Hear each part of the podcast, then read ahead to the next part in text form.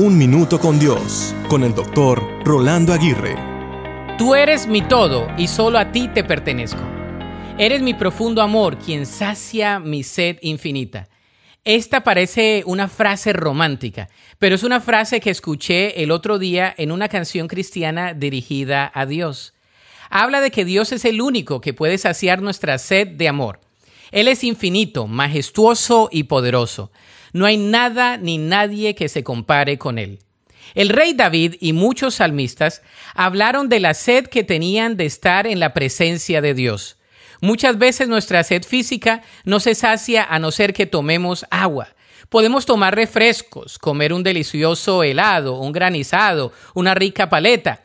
Aunque todas esas opciones frías tratan de saciar nuestra sed, lo que hacen es saciar nuestro antojo por algo frío. Sin embargo, lo único que nos puede saciar la sed es el agua. De la misma manera nos ocurre en nuestra vida espiritual.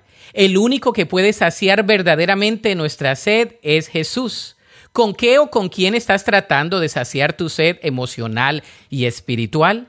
¿Todavía tienes sed?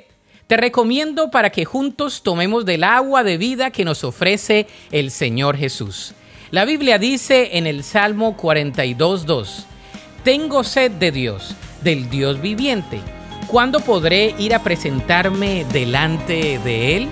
Para escuchar episodios anteriores, visita unminutocondios.org.